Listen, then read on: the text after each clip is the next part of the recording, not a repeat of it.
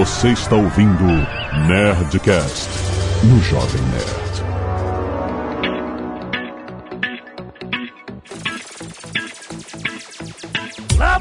Lambda, nerds! Aqui é Alexandre Antônio Jovem Nerd e hoje é dia de lavar roupa suja com o Guilherme Camilo. Aqui é Paulo Silveira e eu guardo meu backup em FTP. Aqui é a Roberta, eu nunca fiz update sem wear. Aqui é o Maurício e eu já tirei o site da Digital Ocean do ar uma vez esse ano. Ah, esse ano. Esse... Olá, nerds, aqui é o Guilherme Camilo e dessa vez, quando o Jovem Nerd cai, a culpa é da chuva. Ah! pois é, onde nós estamos deixados por você. O Azaghal, o Azaghal não tá aqui pra lavar a roupa suja com você, infelizmente. Ele não pôde participar hoje, mas eu vou ouvir. Eu vou ouvir de você. Você pode falar o que você quiser também, porque ele falou muito quando você não estava presente. mas vamos fazer mais um episódio sobre programadores, rapaz. Agora, em um Nerd Tech, trazido a você pela Lura. Olha só, Paulo, esses episódios de Nerdcast Programador estão entre os mais baixados de toda a história do Jovem Nerd. Galera, Ô, louco. É, é realmente tá no top 10. Não lembro a colocação, mas tá no top 10. A galera é muito empolgada pelo assunto. E mais uma vez, agora entrando com mais programadores, vamos falar sobre essa árdua vida ingrata. e vou culpar o Guilherme Camilo por aquela urgência toda que o Booking fica dizendo: já tem um cara reservando esse quarto aí, vai se fuder. É verdade, é verdade. Guilherme, sério, tem uma. men- Olha só, Paulo, tem uma mensagem no Booking que é assim: você se fudeu. Entendeu? Olha, não, você... não é bem. Não, Você não, se não, fudeu. não, é bem assim. Ele fala assim: Ah, você quase conseguiu alugar esse quadro, mas não dá mais, porque já alugaram na sua frente, seu merda. Basicamente, olha só, não- você se fudeu e seu merda não tá na mensagem, tá lá no código fonte, é só procurar. Olha, no código fonte eu não, não tenho certeza. Amanhã eu vou chegar no, no trabalho e vou procurar mesmo. Mas na mensagem eu tenho certeza que não tem. Tô falando isso porque o Guilherme Camilo tá no time que desenvolveu essas mensagenzinhas de urgência no booking.com quando você tá reservando hotel. E eu, e eu falei pra ele que isso dá raiva e ele falou que isso converte mais vendas, então eu tenho que calar a boca. Vamos lá.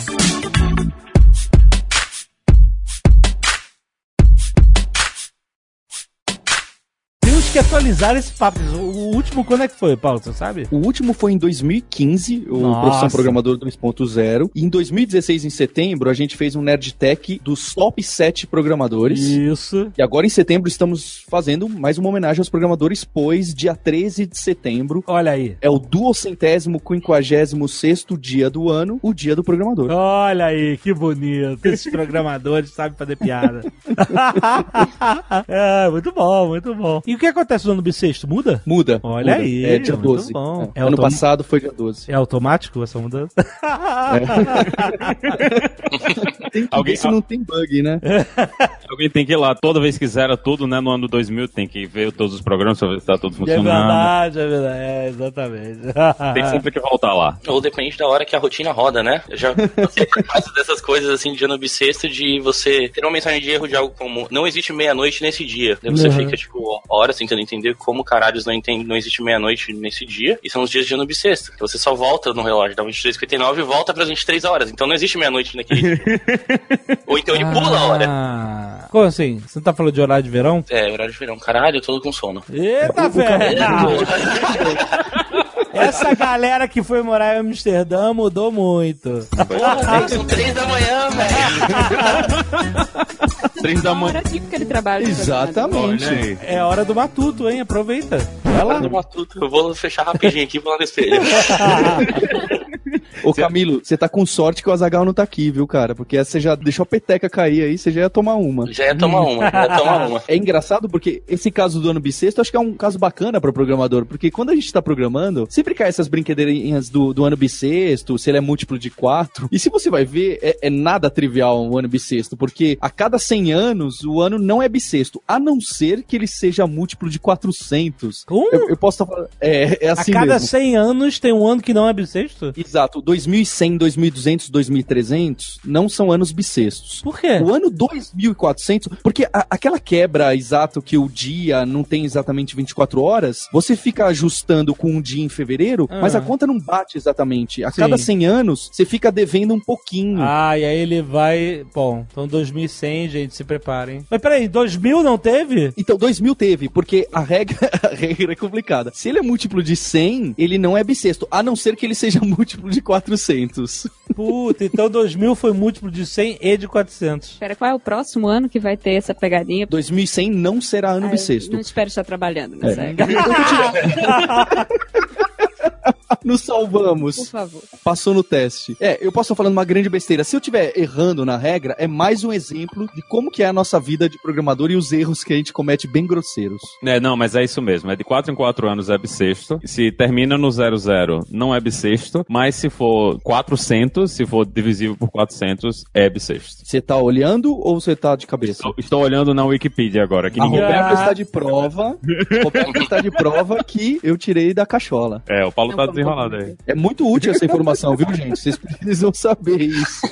Mas datas e tempo são provavelmente um dos maiores problemas da computação, porque a gente sempre encontra coisas absurdas acontecendo. Eu lembro que eu trabalhei uma vez, a gente tinha uma suíte de testes que rodava de forma automática. Tinha um, um pessoal da empresa que estava na Europa e a gente aqui nos Estados Unidos, né? Na Europa é outro fuso horário. Então, tinham testes que só quebravam quando o pessoal da Europa estava trabalhando. E tinham outros testes que só quebravam quando a gente estava trabalhando. Ah, E a, a gente nunca conseguiu descobrir porque os testes passavam num caso e não passavam no outro. Provavelmente era alguma coisa com o tempo do servidor, mas a gente nunca conseguiu parar, não. Vamos descobrir aqui exatamente qual é o servidor, qual é a hora, qual é o momento que tá fazendo isso aí. Porque quando você tá trabalhando com tempo, se você trabalha com uma coisa, ah, isso aqui tem que acontecer daqui a seis segundos. Você diz pro computador, não, espera seis segundos. O computador pode ser que ele não espere exatamente seis segundos. Ele pode esperar um pouquinho menos e um pouquinho mais. E essa diferença de tempo pode fazer o, o- seu código produzir um resultado errado. Então, trabalhar com tempo com computadores é, um- é uma das coisas mais difíceis que a gente tem, porque você vai ter vários servidores, cada um pensa que o tempo é um tempo diferente, né? Você não é difícil de garantir que todos os computadores seguem o mesmo o tempo da mesma forma, né? caraca, é interessante. Mas olha só, quais são as variáveis que mais atrapalham o dia a dia do programador, além disso? Usuário. Melhor resposta. Olha aí. São as variáveis usuário, ou ou a variável Internet Explorer, a variável chefe, qual mais? Não, mas olha só, o usuário, tipo assim, o usuário é o verdadeiro teste da coisa, né? Porque você pode passar em mil testes de homologação, de estresse e tal, não sei o quê, mas quando o negócio vai pra produção, quando vai pro mundo, é que você vai perceber coisas que você jamais perceberia em, vamos dizer, no laboratório, entre aspas, né? Como é que é essa percepção? né? É sempre, isso é uma regra da computação? Você não, eh, você só vai perceber certas coisas quando estiver funcionando pro público, pro usuário? Lá na Stack Overflow é literalmente e de propósito. A gente não faz teste automatizado, então o usuário é que testa mesmo o nosso produto. Mas eu sempre, quando falo isso, que todo mundo sempre se espanta, porque é uma, uma má prática mesmo, né? Não, não vou colorir. A gente faz isso porque a gente tem uma comunidade de usuários muito apaixonada pelo site, que Uhum. quando acontece da gente subir alguma coisa para produção com erro, eles pegam o erro e falam pra gente rapidinho. Então a gente tem Uhum. esse feedback, normalmente os testes nos dariam de graça, né? Uma mão de obra gratuita, escrava que a gente tem. A É a dependência comunidade. humana. Viva a comunidade. E a Roberta Arcoverde, pra quem não conhece onde ela trabalha, ela trabalha num dos principais sites da internet do mundo em, em volume de request de usuários, que é o Stack Overflow, que é onde os programadores costumam tirar dúvida e às vezes até copiar e colar receita de bolo pra resolver alguns problemas. Então por isso que a gente trouxe a Roberta aqui pra conversar com a gente, assim como o Guilherme Camilo, que também trabalhou num dos maiores sites da internet do mundo, Ó. o Jovem Nerd. Oh! Que responsabilidade, gente. Hoje ele trabalha no Booking.com fazendo as pessoas ficarem É. desesperadas. A responsabilidade da Roberta é alta, porque se o Stack Overflow sair do ar, a gente pode declarar feriado pros programadores, né? Automático. Inclusive pra mim. Inclusive pra gente. É uma piada recorrente. Como vocês consertam o Stack Overflow quando o Stack Overflow cai? Pois é, né? pois é, vai perguntar quem, né? Pois exatamente. Muito bom. Mas isso aconteceu já? Isso acontece? Ah, sempre. Não, sempre não. Eu nunca derrubei deliberadamente esse mês. Mas. mas tem uma história muito boa de queda do Stock Overflow que me precede, então a culpa não foi minha. Na verdade, a culpa foi de Deus, porque foi. O Stock Overflow caiu quando teve o furacão Sandy lá em Nova York. Ah. Porque a gente só tinha um data center que ficava em Nova York. Ah, veio o furacão, não, alagou o data center. Sério? Pô. Sério? E aí é isso, isso faz parte da carreira do programador. Desce no prédio, pega balde e tira a água de dentro do data center. Não da minha, como eu falei, isso me precede. Mas eu tava falando, inclusive, pro Paulo agora há pouco, que essa semana a gente deletou o último comentário de código que dizia algo do tipo: Isso está aqui por causa do furacão Sandy. Que fazer um monte de workaround no código para entender a situação de um data center caiu, o que fazer agora, né? Para onde olhar. Oh, I'm sorry. You almost got your room. Paulo, diz aí, o que, que você preparou de principais assuntos pra gente atualizar neste episódio 3.0? Eu acho que algo que a gente pode atualizar, que é bem interessante, é o que, que mudou, como que os programadores trabalhavam antes e, e como que isso acontece hoje, né? Eu acho que o Guilherme Camilo pode dar exemplos bons por causa do trabalho que ele fez no Jovem Nerd e hoje como que é trabalhar numa empresa gigante que deve ter uma série de regras e conjuntos de boas práticas do que que ele faz. Porque esse episódio é bacana pro nerd que tá ouvindo e falando, poxa, quem sabe eu vou ser programador? E algumas décadas atrás, ou poucas décadas atrás, era muito cowboy, né? Ah, quando vocês já ouviram o Jovem Nerd contando que ele pegava WordPress e editava na mão e, e lá no FTP direto, as coisas mudaram bastante. Hoje, pra você colocar alguma coisa no ar ou mudar alguma coisa que tá no ar, você segue alguns rituais justo pra tentar evitar o furacão Sandy de que cada um tem dentro da própria casa. Então eu chamei esses três programadores de elite aí pra que eles possam contar mais pra gente, já que eu hoje sou da Lura, tô mais no marketing, o pessoal me sacaneia. Uhum. É, Eu queria ouvir, trouxe o pessoal que, que tem aqui bastante calibre pra poder falar. Você não sobe mais arquivo pro FTP, é isso? Pra atualizar? não é mais assim? Tô falando que era uma boa pauta? Caraca, cara, tô Alexandre, impressionado. vamos lá, assim, tem casos e casos, cara. Tipo, por exemplo, é... olha, olha aí, o cara falou que é pra falar com propriedade, pronto. Não, vamos lá, casos e casos. Se eu for fazer o sitezinho tosco do Zé da padaria ali, eu não vou perder tempo fazendo um negócio tipo de continuous integration pra poder de- fazer o deploy do código em 30 segundos. Uhum. Eu vou gastar o arquivo no FTP mesmo e, e tá feito, tá ligado? Tipo, vai o máximo de segurança possível que eu conseguir fazer nisso, mas eu não vou perder meu tempo fazendo uma puta suíte de, de deploy pra isso. Você vai botar um GIF animado Zezinhos Homepage. Botar lá Exato. embaixo. Você é o quadragésimo, quinquagésimo usuário a visitar esse site. Esse site está sempre em construção. Então, pro caso do GIF animado, não, acho que não vale a pena. Você ainda, o, o FTP barra SFTP ainda tem o seu uso. Mas pra, quando essa aplicação passa do, do tamanho do, do site do Zezinho pro, pra um site grande que vai faturar algumas, uns milhares barra milhões por aí, aí você precisa de algo mais automatizado que você não depende tanto do, do erro humano na hora de colocar código no ar. Quantas vezes você, fazendo o deploy do, do Jovem Nerd há mil anos atrás, você não esqueceu de arrastar um arquivo. E aí você viu que o site estava semi-quebrado.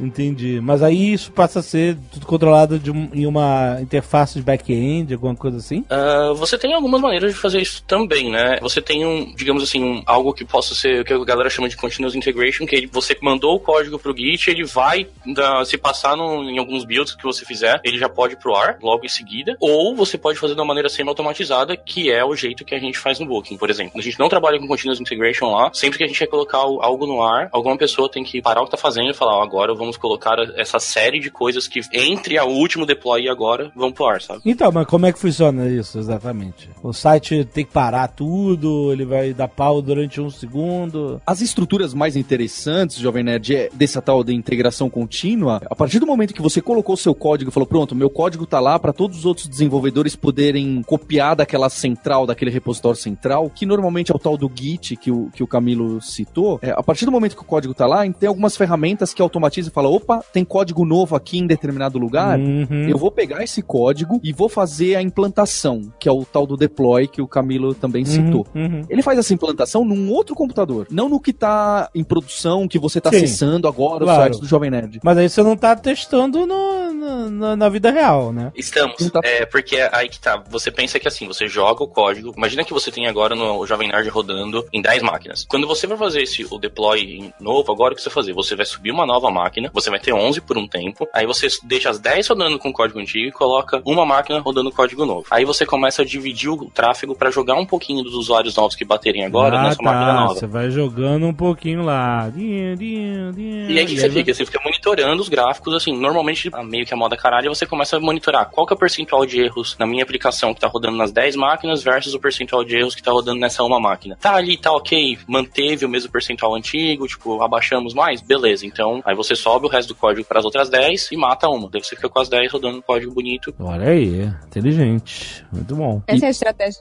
na Booking, no caso? É, isso é, é- esse é o jeito que a gente trabalha aqui. Essa é uma estratégia bem elegante que não se encaixa pra padaria do Zé. Porque realmente, como o Camilo falou, não, não vale a pena, não faz sentido nenhum. Porque na padaria do Zé, se ela ficar 10 minutos fora do ar às 3 da manhã, talvez às 3 da manhã não seja bom porque é o horário de fazer o pão. Mas em algum horário, tá tranquilo. Mas eu acho que a diferença que a gente tem hoje para o que era na época do Jovem Nerd aí mandando as coisas via FTP é que naquela época a gente não tinha serviços que faziam isso de forma automatizada para você, né? Hoje a gente tem um conjunto de soluções que facilitam muito você seguir esse tipo de trabalho. Você pega o seu código, roda os testes, passa por um, um servidor que vai, vai fazer teste de integração, vai fazer esse tipo de verde e azul, né? Que a gente chama que tem um grupo de máquinas que é a máquina verde, que são as máquinas que não foram atualizadas. Aí você manda para as máquinas azuis que estão sendo atualizadas. E tem várias soluções hoje que fazem isso de forma automatizada para você. E se você está usando um desses serviços de nuvem, né, que trabalha rodando máquinas virtuais, essas coisas, é ainda mais simples. Então, por mais que talvez seja um exagero fazer isso para a padaria do Zezinho lá, mas hoje, se você quisesse fazer isso para a padaria do Zezinho, não seria tão caro quanto seria fazer isso aí lá nos anos 90, na época que a gente mandava tudo via FTP. Porque como essas práticas elas se tornaram mais comuns e parte do dia a dia da maior parte dos programadores, hoje a gente tem um monte de empresas e um monte de ferramentas que automatizam esse tipo de trabalho. Hoje não sou eu mais que escrevo o código que faz essa separação, né? Que manda um pouquinho do tráfego para uma máquina, um pouquinho do tráfego para outra. Hoje tudo isso está empacotado em serviços e eu vou usar esse serviço e alguma outra pessoa escrever o código e faz a manutenção disso aí para mim. Então, para a maior parte das pessoas, chegar nesse tipo de resultado, chegar nesse tipo de implantação é muito mais fácil hoje, né? Por isso que hoje isso já faz parte da rotina. Hoje quem, quem não está trabalhando dessa forma está atrasado, né? Não está acompanhando o, o caminho que o desenvolvimento está indo e não é tão caro de você implementar uma coisa dessas. Entendi.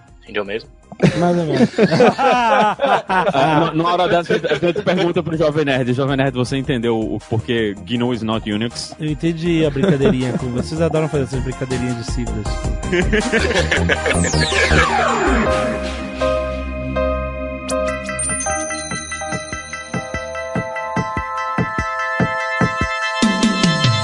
Então, eu já fui designer de websites. Webmaster. Não, não era webmaster, era Não? web designer. Ah. Na verdade, eu podia dizer que eu era um digital designer, porque eu fazia também interface multimídia, com Flash, ActionScript, etc. Então, o que acontece? Eu entendia um básicozinho de, de programação, né? Eu tive uma férias lá do trabalho que eu tirei para aprender básico do PHP, para poder fazer uma- umas alterações no WordPress, fazer a, página, né, a nossa página customizada no layout novo. Também sabia um pouquinho de ActionScript na época do Flash, para poder fazer animações em Flash dinâmicas e tal, mas era muito básico, muito básico. A gente tinha lá os nossos programadores que, sabe, pegavam o design, era tipo arquiteto, engenheiro, sabe, alguma coisa assim, né?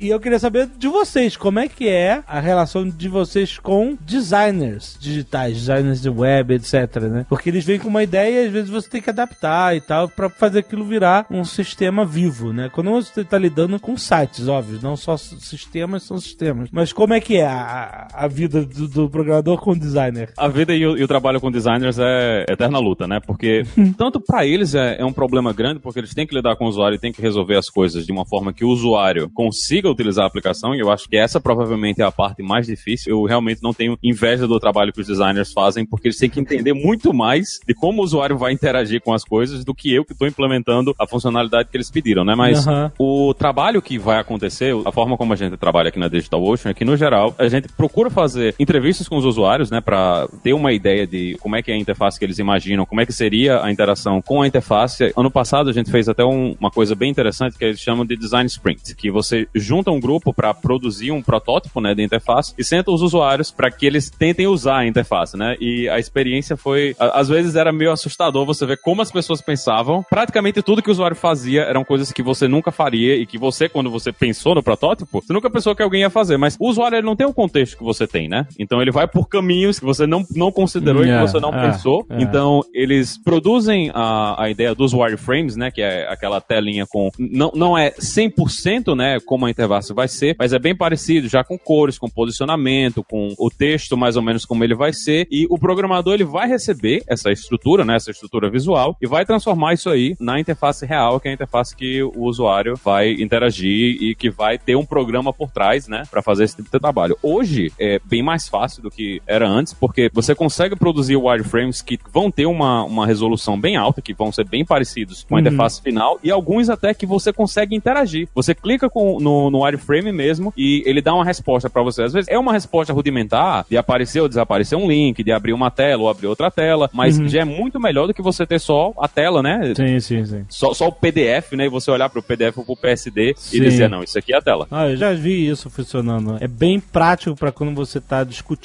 o que fazer e alterando ali ao vivo durante a reunião e tal. Essas ferramentas novas são realmente muito boas. Né? Que ele junta, ele junta justamente é quase que um Photoshop junto com um wireframe que você altera na hora. Bem maneiro, cara. Eu vou te falar que a galera de, de, interface, de interface design hoje em dia, eles estão meio que desencanando assim, ou se já desencanaram mesmo do Photoshop totalmente pra, pra interface. Não é? Exato, né? Agora a, a criança dos olhos, dos olhos de ouro aí é o Sketch, né? e toda a integração do Sketch com as novas tecnologias que a gente tem para front-end, por exemplo, ajudam bastante nessa diagramação. Você tem plugins do Sketch que você consegue, por exemplo, fazer a integração da sua interface que você já está desenhando, ele já gera um código rudimentar Maneiro, irado. e já vai gerando automático. Então você ele consegue gerar tipo uma aplicação mo- mobile para você que você tem que puxar para cá ou para lá só para você ter uma noção de tipo, conseguir fazer um street testing já para ver como que vai ficar, sabe? Maneiro, irado. Não em table, né? Abre table, não sei o que. Hoje em dia. Cara, eu vou te falar que o código que essas ferramentas têm gerado hoje em dia é melhor do que muito código que eu já li por aí, viu? É Então, bravo. eu não vou reclamar, não. Que eu já escrevi, com certeza. O que eu queria, gostaria de adicionar aqui também, é, lá no Book é um pouquinho diferente essa, essa interface entre designer e programador. Eu diria que 99% dos nossos designers lá, eles também programam. Então, eles são responsáveis por, além de desenhar a interface, eles também implementam pelo menos o HTML e CSS dela. Então, isso ajuda pra caramba, porque normalmente, eu já passei por muitos casos do passado, tipo, de designers que desenhavam uma obra de arte maravilhosa, mas que era praticamente impossível de ser implementada com as tecnologias que a gente tinha acesso na época. Sim. CSS, o que for que a gente precisasse. Quando você tem uma pessoa que conhece bem os dois ramos, então o cidadão já vai lá e faz um design que ele sabe que ele consegue implementar, sabe? Eu acho que o Camilo colocou é legal. O que mudou na relação da programação e do designer, eu acho que o programador começou a gostar um pouco mais de, de interface do front-end e o designer começou a encarar um pouco melhor o HTML e o CSS, porque essas tecnologias realmente melhoraram muito, mudaram completamente. Inclusive o JavaScript, que era odiado por todo mundo, hoje tem programador que é apaixonado e tem designer até que arrisca o JavaScript. Então, acho que esse termo aí que apareceu ah, anos atrás de ah, eu sou o desenvolvedor front-end ou eu sou um designer que sei implementar o HTML e CSS, fez com que essa briga entre os dois diminuísse um pouco. Não que não tenha as piadas, né? As piadas vale a pena, mas Não fica pra sempre, né? mas eu acho que esse problema diminuiu. Tanto que tem esse termo, né? Eu sou o desenvolvedor front-end. Eu conheço mais essa parte aqui de desenvolver a interface com o usuário da web, que está mais relacionada com a telinha que vai aparecer no seu navegador. Aí, na medida que as tecnologias foram ficando mais complexas, essas especializações foram surgindo, né? Porque eu lembro quando eu comecei a desenvolver, que eu não vou dizer quando foi, que eu não vou dizer minha idade, essa divisão de front-end, back-end, não era uma coisa tão explícita quanto é hoje. Eu lembro que quando eu comecei a trabalhar no Stack Overflow, lá todo mundo é full stack developer, que a gente chama, que teoricamente basicamente é que cuida de ponta a ponta, da infra do servidor à front-end. Aham. Pra mim também era um termo novo. Digo, nossa, você é desenvolvedora full stack, que no fundo não sou, porque eu sou uma péssima front-end. Eu gosto muito mais de fazer back-end. E é pra puxar o gancho com a tua pergunta sobre designer, lá na Stack é muito parecido com a Booking. Graças a Deus que os designers, 99% deles também não só sabem desenvolver essa parte mais de front, como gostam de desenvolver, gostam de escrever HTML. E normalmente quando eu escrevo, eles reescrevem. Ah, eu tô achando impressionante, porque eu lembro que como designer a gente até, nós designers, a gente gostava de identificar os sites feitos por programadores. Ainda é possível. Sim. É, eles ainda existem. Ainda existe, né? É praticamente uma planilha, né? Em forma de website. Agora você tem que adicionar um pouquinho mais aí, Alexandre, que a galera fala, são sites feitos por programadores, back-end, porque a galera É, de front é. já manja um pouquinho mais. Exato, exatamente. exatamente. Oh, I'm sorry. You almost got your room. A gente tá falando de front-end e back-end, só pra quem talvez seja mais novo, mais leigo, né? O back-end, é, a gente fala, é o sistema que tá por trás da cortina visual, né? É o que tá fazendo o site rodar, o que tá processando, fazendo pergunta ao banco de dados e tal. O front-end já é a programação que você vê, aquilo que tá rodando ali na sua frente, aquilo que tá puxando aquela imagem, que tá puxando aquele texto, que tá montando aquelas páginas que você tá vendo, né? É a interface que você vê e interage, né? Gente, o Jovem Nerd é demais ou não é, gente? É, eu acertei, é isso, né? Melhor, melhor do que a gente aqui se já falando as palavras, o pessoal se embananando com os ouvintes e o Jovem Nerd foi lá e pau. Não, é porque... Pensando em altas analogias. Como vamos explicar aqui? É, eu, eu não sei se eu também tô explicando demais e não tem tantos leigos ouvindo isso aqui quanto eu tô achando, mas. Não, eu acho que é importante assim. Essa linha não é tão trivial de você falar o que que tem coisas que ficam aí na coluna do meio, né? O que que é front-end, o que que é back-end, mas ninguém vai ficar chateado com isso. E tem muito programador que também não gosta dessas denominações. Tem gente que faz piada. Ah. Ah, não existe esse negócio de full stack. Isso é o cara que é só back-end ou front-end e tem invejinha dos caras que são front-end e back-end. E aí ele tem um título muito mais maneiro que é Full Stack Developer, que é muito mais irado. E aí o cara não quer se sentir mal por eu não, eu sou o back-end. Cara, mas eu vou te falar que a primeira vez, a primeira, primeira vez que houve essa realização, quando eu trabalhava no Jovem Nerd ainda, que me chamaram, tipo, ah, o Guilherme é o full stack developer do Jovem Nerd, eu falei, caralho, que título bonito, maluco. É isso aí, é, é o faz tudo. Mas vocês acham que isso é algo que é de cada pessoa? Que ele, no, no caso que a gente tá falando, nesse universo de você lidar com websites e aplicações online que realmente funcionam dessa forma. Você acha que é isso é o, o programador deve tentar saber o máximo possível? Ou depende do gosto de cada um? Às vezes o cara, ah, realmente o cara que é, é back-end ou front-end especializado vai saber mais do que um cara que sabe um pouco de tudo e tal. Como é que é que funciona a relação de disciplinas que vocês têm? Vocês, é por amor, é por paixão ou é simplesmente não? Eu tenho que agarrar o máximo possível. É uma decisão de carreira, né? Se você decide se focar em fazer somente uma coisa, em ser só o desenvolvedor de back-end, você tá trancando a sua carreira naquele caminho específico de só quero fazer coisas de back-end. E às vezes, às vezes o mercado muda, às vezes aparece uma oportunidade muito boa para o outro lado e você não tá pronto para mexer É. nada do Aham. outro lado, né? Que é isso que eu ia perguntar, porque é, uma, é muito difícil fazer decisões de carreira para desenvolvedores, para programadores, porque o universo, as disciplinas, elas mudam muito e muito rápido. Às vezes você fala assim: olha, eu vou ser o cara mais motherfucker de Flash e ActionScript e não tem mais.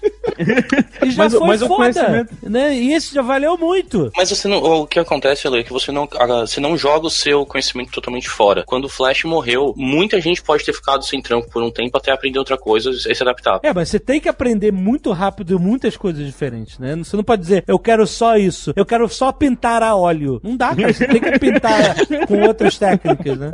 Mas a. controverso também, porque as tecnologias aparecem muito rápido, é verdade. Mas as empresas se adaptam a elas de forma mais lenta. Mas, verdade. é, tá certo, é verdade. E às vezes tem empresas velhas que precisam de alguém que entenda de uma coisa velha até mesmo pra fazer uma integração com um sistema novo, etc, né? Mas, de qualquer forma, é, o que eu quero dizer é que é, é muito dinâmico, né? E é difícil você dizer assim, eu vou ser isso. Você tem que ser dinâmico como o mercado é, né? Pois é, a não ser que você tenha um interesse pessoal de, ah, eu quero trabalhar somente com aprendizado mercado de máquina, quero trabalhar somente com inteligência artificial. Aí você tá se decidindo que a sua carreira vai ser isso e você vai investir tudo nisso aí. Mas eu acho que para a maior parte do pessoal que trabalha com desenvolvimento, o ideal é que você tenha essa abertura para você poder trabalhar em várias áreas diferentes. Aconteceu um negócio engraçado ano passado com a gente, na Digital Ocean, que a gente faz uma vez por ano, agora a gente tá fazendo duas vezes por ano, faz um, um hackathon, né? Que é aquele evento que junta o pessoal, aí todo mundo vai programar loucamente, vai produzir alguma coisa, né? Fazer um projetinho. E a minha equipe resolveu fazer uma aplicação móvel para Digital Ocean. A gente fez uma aplicação móvel interna para a empresa. E a gente tinha um designer e o resto da equipe era toda, todo mundo conhecia a gente como programadores de back-end, né? E só tinha um designer para fazer o negócio. Os caras, ah, esses caras não vão entregar nada. Só que eu e outro cara da empresa, a gente tem experiência fazendo aplicações para iOS, a gente tem experiência fazendo interfaces. Uhum. Então a gente conseguiu desenvolver a aplicação, por quê? Porque além da gente ter o entendimento, né, do back-end, de implementar as coisas que a gente precisava no back-end, a gente também tem o entendimento de interface e implementou, conseguiu fazer a parte da interface também. Então, o fato de, naquele momento, nosso emprego atual, né, a gente está trabalhando principalmente com back-end, não apagou o conhecimento que a gente já tinha construído É, é. em interfaces. Então, eu acho que o ideal é que o cara que está interessado, ele vá construindo esse conhecimento. Do mesmo jeito que o, o Camilo falou, se você aprendeu a fazer as coisas no Flash, você aprendeu a fazer as coisas em ActionScript. Se você aprendeu ActionScript, você aprendeu a linguagem de programação ali. Então, Uhum. aquele conhecimento você transfere para outras ferramentas. Se você esperou, foi até o final, né? Foi até a- a- os últimos momentos da morte do Flash, isso foi mais uma decisão que você tomou de Uhum. carreira Uhum. e ficar amarrado na tecnologia até o final, mas não era uma coisa necessária. Você poderia ter passado para as outras soluções antes disso. É meio como, sei lá, você joga videogame há anos, então você já sabe de macetinhas, apesar de mudarem os controles, os, ah, os golpes e tal, você já sabe que L1, L2 você vai mirar, R2, R1 você vai atirar. Você sabe dar o Hadouken. Você sabe, dar o meia lua Hadouken. pra frente, É. sabe que pra trás você vai defender. Você, você sabe que existe um, um raciocínio lógico que permeia todas as diferentes disciplinas, né? Então você já fica, você já tá falando a linguagem da programação de qualquer jeito, mesmo que você tenha que mudar e, e aprender coisas novas. Mas de fato, o programador ele tem que estar disposto sempre a aprender sem parar, né? Eu acho que a gente falou aqui um monte de tecnologia e tipo de carreira. Eu queria falar que tem muita gente que ouve a gente que é novidade isso de programação. Uma opinião pessoal, eu trabalhando na Lura e tendo muito aluno e acompanhando a carreira de pessoal que tá começando, é uma opinião. É começar pelo tal do front-end, é começar pelo HTML, CSS e especial pelo JavaScript. Porque é certamente onde tem a maior quantidade de vagas. Uhum. Não que não tenha inteligência artificial, em Big Data, em iOS, no back-end, em Perl, tem, tem vaga em tudo que é lugar. Mas se você tá começando, você ainda não tem seu currículo, você não tem um portfólio, se você souber desenvolver uma interface bacana, um pouco de UX, souber implementar uma página web, tem muita vaga, todo mundo precisa disso, tem muita coisa a ser implementada. Eu daria essa dica. Falta mão de obra especializada no mercado. Tá em falta. Falta, Ou seja, falta. você vai ter um emprego. Assim, você tem que saber o que você tá fazendo, né? Pra você Exato. poder prover as suas habilidades pro que o mercado precisa. Mas tá sempre em falta, né? Tem uma outra grande vantagem de começar pelo front-end, que é você não precisa instalar ambiente de desenvolvimento nenhum na sua máquina. Todo mundo tem browser. Uhum, Se você uhum. quiser ser desenvolvedor, aprender a desenvolvimento de, de aplicações web, né? Você tem um browser, você puxa o, o console de desenvolvimento de qualquer browser hoje em dia e você pode mexer no HTML, olhar o HTML, olhar o CSS, mexer no JavaScript e rodar tudo na sua máquina sem precisar se preocupar com configuração de nada, de instalar ambiente de desenvolvimento, banco de dados, nada dessas coisas que a gente precisa fazer para, por exemplo, começar a aprender back-end. Roberto, eu vou dar cortada. O curso de lógica e programação da Lura é em JavaScript justamente por isso. Eu acho que JavaScript é uma Ah, linguagem ah. muito bacana. Exatamente porque a Roberta falou, porque você vai chegar e você já vai começar a programar. Ah, instala o Linux, ah, instala o, o Shell, e agora põe o Python. Ah, mas é muito fácil, é só dar dois cliques aqui, next, next, finish. É tudo um, um empecilho, é uma barreira pra quem tá começando, né? Levantei bonito, viu? É, Ah, Valeu, valeu. Foi planejado, foi esse jabá foi planejado. Mas olha só, existem hoje em dia muitas plataformas de nuvem que já tem ambientes né, de programação que você não precisa necessariamente instalar na sua máquina e nem pagar por um ambiente básico, né? Onde você pode começar a, a explorar né, a linguagem, não é? O problema é que a pessoa que quer aprender, é até mesmo conectar nessas máquinas, é tipo, tá, você foi lá agora, acabou de fazer o setup, criou sua conta em uma plataforma dessas. Como que você conecta nessa máquina, sobe o seu código que você acabou de escrever na sua máquina local, você sobe para essa nuvem e testa lá. É, são barreiras pequenas, mas são barreiras chatas. E, e às vezes é difícil, até você não sabe nem como procurar isso para você cair no Stack Overflow. Então, Por isso que eles anunciam no Jovem Nerd, Camilo. ainda assim, eu devo ter que escrever como conectar na minha cloud que eu não faço ideia do que eu tô fazendo. Sabe nem como fazer a pergunta ao Google. Isso é uma coisa que é muito importante. Na época que eu tava na, na faculdade, um dos primeiros projetinhos que a gente fez, no primeiro semestre ainda, era um campo minado. Não, era um batalha naval que a gente fazia em Pascal, que é uma linguagem de programação bem antiga, e o ambiente de desenvolvimento ele é todo no DOS. Então, a gente tava o Windows, né? na- nessa época já era o Windows, eu acho que era o Windows 2000, mais ou menos. Se vocês verem a minha idade aí, já, já tá todo mundo sabendo. e tava rodando aquele Windows 2000, aí é tudo janela, né? Tudo janela bonitinho, com botão pra você clicar. E na hora que eu vou aprender a programar, eu aprendo a programar num ambiente DOS, de linha de comando, com a- aqueles menus terríveis. E o meu Batalha Naval era todo escrito também em linha de comando. E era terrível, porque eu tinha que perder um tempo absurdo tentando entender como a linha de comando funciona, que é uma coisa que eu não ia mostrar pra ninguém, né? No máximo eu podia chegar pra minha mãe e dizer, olha mãe, o que é que eu fiz? Ela vai olhar assim, que feio, né? é, é terrível. Mas se você faz uma página, é outra coisa muito mais legal de você fazer uma páginazinha HTML, que você mostra pros seus amigos, que vai dar uma sensação, vai dar uma gratificação muito melhor, né? Do que você É. ficar mexendo com essas coisas de linha de comando e tal. Olha, Mas você fala por você, porque se eu fizer um HTML eu não mostro para ninguém. E eu, eu acho que, por outro lado, também tem um. Pela parte da gratificação, sim, mostrar um HTML, CSS bonitinho ali, é super gratificante, você vai ver, tipo, olha que coisa bonita que eu fiz. Por outro lado, eu também aprendi a programar, meus primeiros programinhas que eu escrevi foram em linha de comando também, e de certa forma eu sou um pouco grato por isso, porque eu tive, eu não tive que me preocupar em aprender todas as firulinhas de browser, que você- até hoje a gente tem esse tipo de problema, certo? Então você aprendeu a fazer a lógica ali, e você tá só focado na lógica, vai ficar horroroso, mas vai funcionar. Só existe o Chrome, rapaz, o resto a gente ignora.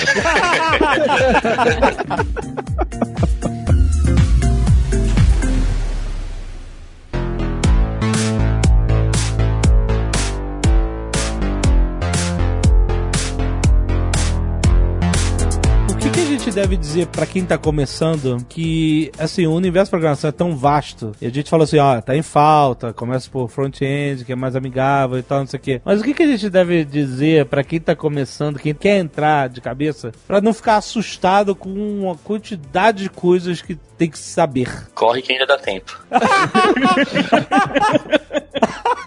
Eu acho que é justo tentar não se empolgar com esse monte de sigla que a gente citou, inclusive, nesse episódio, pra, poxa, deixa eu procurar de inteligência artificial, deixa eu procurar de data science, deixa eu procurar Uhum. de Perl PHP e o framework do PHP novo que saiu, que é melhor que o Laravel. Então, se você focar numa tecnologia só pra fazer esse aprendizado, esse seu primeiro semestre aprendendo, eu acho que é uma grande vantagem. É óbvio, tá todo mundo aqui reforçando que você precisa conhecer várias tecnologias, você precisa conhecer um pouco de back-end, um pouco de front-end, e eu concordo. Mas se você tá começando, faz dois meses que você tá programando, fica com essa tecnologia que você escolheu, que você tá gostando, e, e toma cuidado com esse ânimo que, putz, mas tem isso pra eu estudar, e tem aquele outro, e saiu agora, eu vi que o Facebook lançou um framework novo, uma linguagem nova. Isso gera uma frustração e uma ansiedade muito grande em quem tá começando. É, e justamente é, é, você tocou no assunto. Tem tanta coisa mudando e tão rápido que a pergunta é assim: quando é que o cara vai saber que ele. Ah, eu tô pronto pro mercado? Não tem esse momento, né?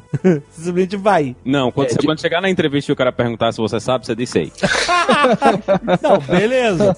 O cara perguntar, você sabe JavaScript? Sei. Sabe framework front-end? Sei. O que o cara perguntar, você manda. Ô, Linhares, você tem uma chance de pedir pro Léo Lopes editar, viu? Não, não. É, é pra fazer isso mesmo, é pra dizer que sabe. E quando eu, meu primeiro estágio era pra fazer uma, uma aplicação pra um. Era. Acho que o nome do negócio era Programa Paraibano da Qualidade. Eu nunca tinha feito nada de site na vida e eu disse, não, vou fazer. O cara perguntou, você sabe fazer site? Eu disse, "Ô, tô, já tava no meio do curso já, já sabia HTML, JavaScript, CSS, nunca tinha feito nada profissionalmente, né? Mas o cara perguntou, você sabe fazer? Eu disse, sei, na hora. Corri, comprei o livro, li, li os livros loucamente, comecei a fazer os protótipos e coloquei as coisas no ar. Eu acho que o objetivo principal, pra quem tá começando, é essa ideia que o Paulo falou, de foco. Isso é o mais importante. Não adianta você prestar atenção em tudo que tá acontecendo em todos os lugares, porque Uhum. a maior parte dessas coisas morre em seis meses e ninguém mais vai ouvir falar. Aham. Eventualmente as coisas que ficam, né, que vão durar um pouquinho mais, elas vão continuar lá dentro do mercado e você vai ter tempo de aprender elas. Mas o principal, eu acho que é ter um objetivo. Então, se você quer trabalhar com front-end, então bota como objetivo você construir alguma coisa pra você. Pensa em alguma coisa que você queira fazer, alguma necessidade que você tem. Você quer fazer um grupo de um grupo de amigos que joga alguma coisa, você quer fazer um joguinho online, quer fazer qualquer coisa dessas, foca num negócio desses e segue o seu caminho até que você consiga fazer, para que você tenha alguma coisa pronta, para que você consiga levar um projeto do início até o final. E essa questão do foco, de você não estar querendo aprender tudo, é o que vai fazer você sair do lugar. Porque se você fica É. o tempo todo trocando, ah, agora eu quero fazer front-end, ah, não quero mais, agora eu quero fazer ah, carros que se dirigem sozinhos. Aí depois, não, não quero mais fazer carros que se dirigem sozinhos. Quero lançar um foguete pra Marte. Você nunca vai conseguir fazer nada. Aham. Eu acho que ter essa ideia do foco de que eu quero fazer isso aqui, certo? E eu vou produzir alguma coisa nesse caminho, eu acho que é muito legal. E quem tiver oportunidade de estágio, de coisa assim, de você fazer um projetinho pra você criar um pouquinho de experiência, e principalmente se você tiver alguém, se você tiver um estágio onde vão haver outros programadores, outras pessoas que podem ajudar você e ensinar você também, vai ser ainda melhor se você conseguir uma oportunidade dessas. É, eu ia dizer exatamente isso. A nossa área ela é extremamente dependente das horas de prática. Você não adianta ficar lendo, lendo, lendo, estudando, estudando, lendo blog, enfim. Você precisa realmente tentar construir alguma coisa. Então, se existe a possibilidade de você fazer um estágio ou de contribuir para um projeto open source ou de construir um joguinho para você mesmo, alguma coisa, é na prática que você vai conseguir consolidar os conhecimentos. É mais ou menos como cozinhar, né? Não adianta comprar um outro livro de receita. É verdade, muito bom, muito bom, verdade. Mas assim, e no estágio você tem a vantagem, por exemplo, de estar num time, né? Então você não tá sozinho. Você tá aprendendo com as outras pessoas que têm mais experiência com você ali no dia a dia. E uma empresa séria eh, não vai ser aquela loucura que nem o Linhares citou, que vai pedir mil tecnologias se você sabe. Ela sabe que o importante é você conhecer bem, ou relativamente bem, uma linguagem de programação, que a partir dali você vai conseguir aprender o tal do framework, a tal da biblioteca, a maluquice de inteligência artificial da última moda que inventaram. Então, eh, essas empresas mais sérias que trabalham bem com tecnologia, elas sabem avaliar se, peraí, deixa eu ver o portfólio, o que, que você criou de projetinho aí. Senta comigo duas horas e codifica na linguagem que você quiser aqui, um sisteminha que faz um cálculo básico de imposto. Então ele vai saber te avaliar, independente se você é fluente em mil linguagens. Se você tem uma certa facilidade com uma e, e sabe se resolver, isso é a maior valia. É, é esse que você tem que correr atrás. Um grande exemplo disso é que aqui na Booking.com, por exemplo, a gente não contrata devs de uma certa linguagem, a gente contrata devs. Não importa qual que é o seu background. Não importa. Entendi, maneiro. Porque importa é, é, é o cara ter jogo de cintura e saber resolver problema, né? É. Porque uma coisa que eu, justamente, eu já ia perguntar isso, tem a ver com o que o Guilherme falou, é assim, a coisa mais comum na vida de um programador é não sei fazer isso. Surge um negócio, cai no seu colo e o cara fala assim, e aí, sabe fazer isso? Você, não, não sei fazer isso. Mas, tão comum quanto acontecer um negócio que você não sabe fazer, é você encontrar a resposta e fazer. No Stack. Exato. Não, então.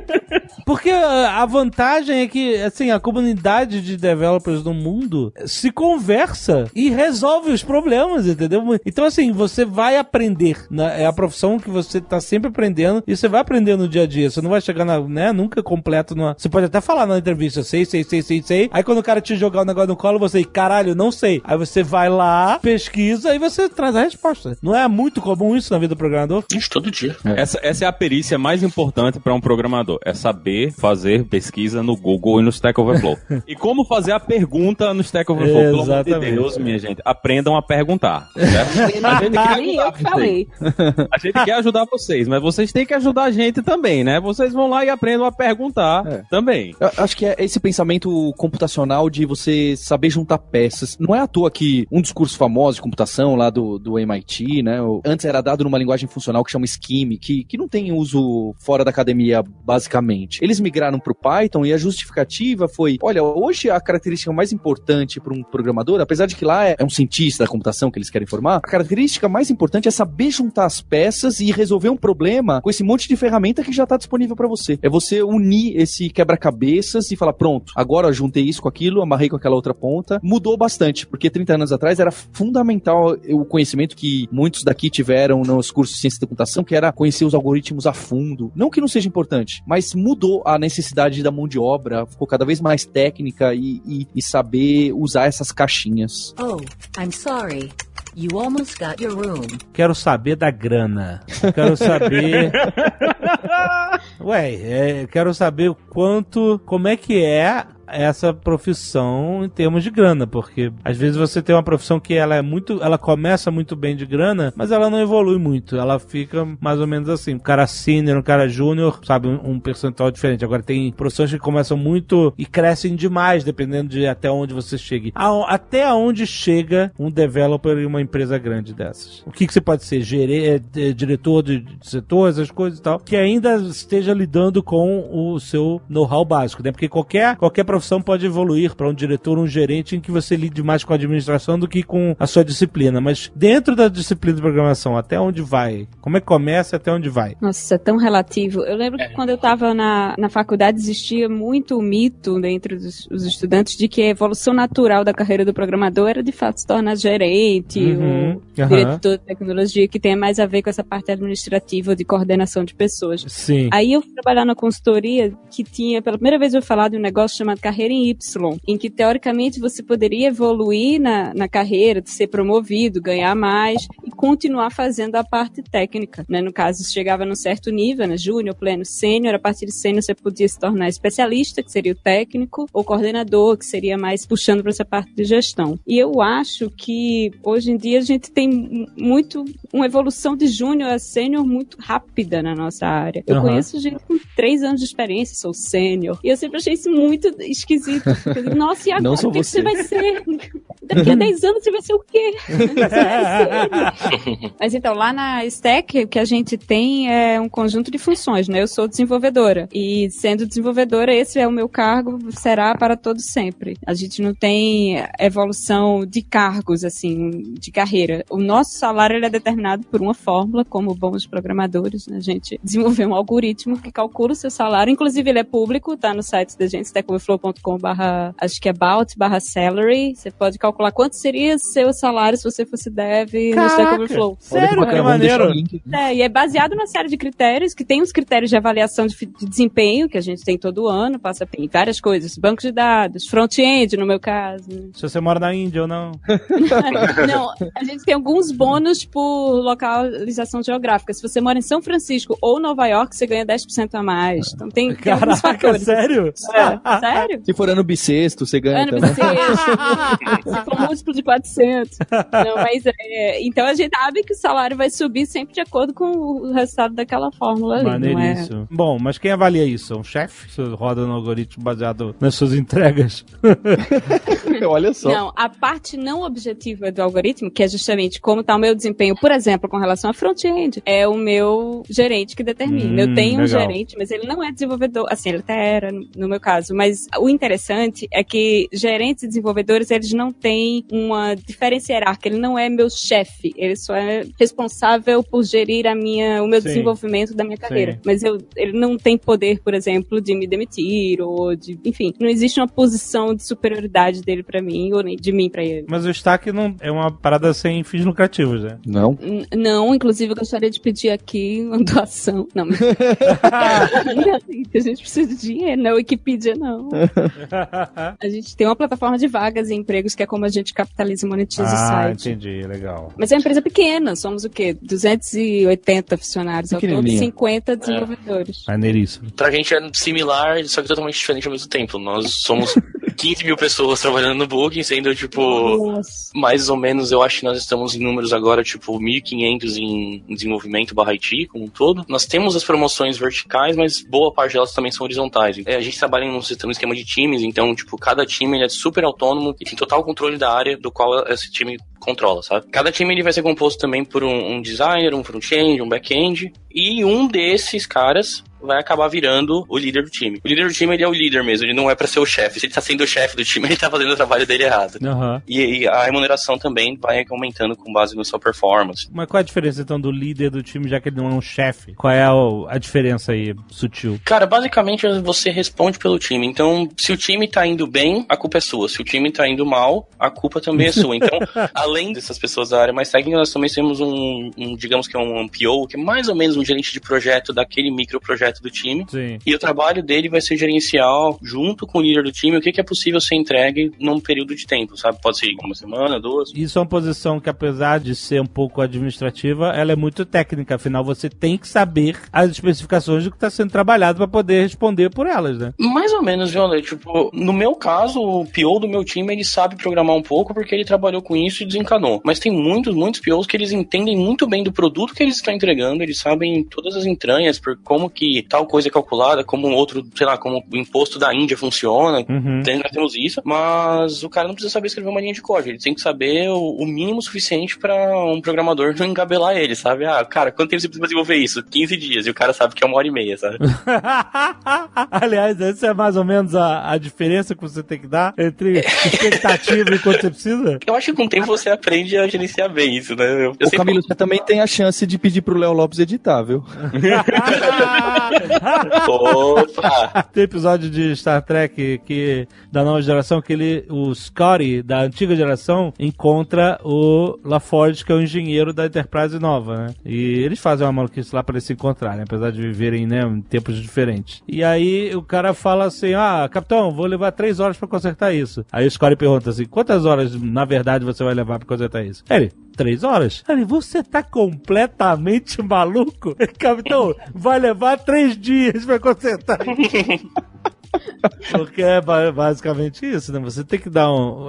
Aliás, até quando você como programador, tem que ter um jogo de cintura de. Não é que enganar a pessoa, mas dar uma gordura pra você mesmo poder entender, ter tempo de estudar e entender o problema. Porque às vezes o- a solução que você pensa que tem, quando você vê lá, não é aquilo. Depende bastante do tipo de produto com o qual você trabalha. É, Se você trabalha num time que precisa de entregas fixas, senão você vai comprometer o trabalho né, de outras pessoas ou o próprio desenvolvimento do produto como si, sim, você precisa ter uma noção muito mais regrada disso. Agora, no esquema que a gente trabalha, por exemplo, se eu estimar que eu vou demorar duas horas para fazer alguma coisa, mas eu acabo demorando quatro ou cinco, o impacto que você acaba gerando para o usuário final ou para outros times não acaba sendo tão grande. Então, isso não é tão problemático. Isso é ruim para mim porque mostra que eu não sei ger- gerenciar muito bem o meu tempo ou avaliar o meu trabalho, sabe? Uhum, Mas além de ser ruim pra mim, não é ruim pra fora. uhum. No meu caso. Que- Eu queria falar minha opinião pessoal, que a carreira de programador é um negócio muito bacana. Independente de onde você vai estudar, que curso que você vai fazer, se não vai fazer curso nenhum, se vai ser autodidata. Esse é um episódio muito legal, porque se você tá ouvindo e já parou pra pensar, poxa, talvez eu goste desse tal de negócio de desenvolver sites, desenvolver apps, vai lá e dá uma olhada, porque é uma coisa que vale a pena, é muito gratificante você escrever um código, rodar e mostrar pros seus amigos, mostrar pra sua família, e não é tão difícil quanto parece. Ao mesmo tempo, não é tão fácil, nem os salários são mirabolantes como alguns lugares prometem aí. Mas uma coisa eu te garanto, você vai se divertir bastante ao, ao- ao brincar um pouco, ao estudar, a ver se essa é a carreira que você gostaria de ter. E se você que tá ouvindo já é programador, indica esse Nerdtech pros seus amigos que, que sempre ficam te enchendo a paciência. O que, que você faz? Ah, mas eu não entendo o que, que você faz. Então aquela sua amiga, aquele seu amigo que querem saber um pouco mais do seu trabalho, indica esse episódio lá. É, exatamente. E, e fala pro cara parar de pedir pra você consertar o Windows dele. É a impressora, é, exatamente. Beijo, mãe.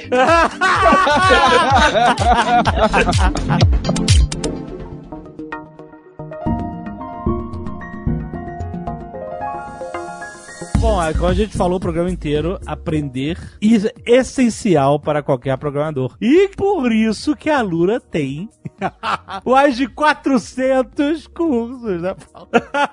O Já Jovem Nerd sabe direitinho. Ele é o cara que acompanha mais o número de cursos do que a gente. Caraca, é isso é aí. muito curso, cara. Não, mas o, o que, eu, o que eu acho muito interessante é que essa, esse tamanho desse portfólio, é claro que um único usuário não vai consumir os 400 cursos, mas dá Exato. opções pra você escolher dentre tantas coisas específicas que você precisa aprender na sua carreira. E o programador está sempre precisando aprender uma coisa nova ou complementar um conhecimento que ele já tem. O que que você quer mostrar de relevante pra esse episódio que temos da Lura de legal? E o que eu acho bem relevante são os cursos de começo da programação, os de lógica de programação, os dos primeiro website, o primeiro desenho do seu sistema web, HTML, CSS e em especial o JavaScript. Aham. Eu acho que a gente tem um curso muito bacana de JavaScript. Por um acaso o roteiro fui eu que escrevi, eu que bolei a...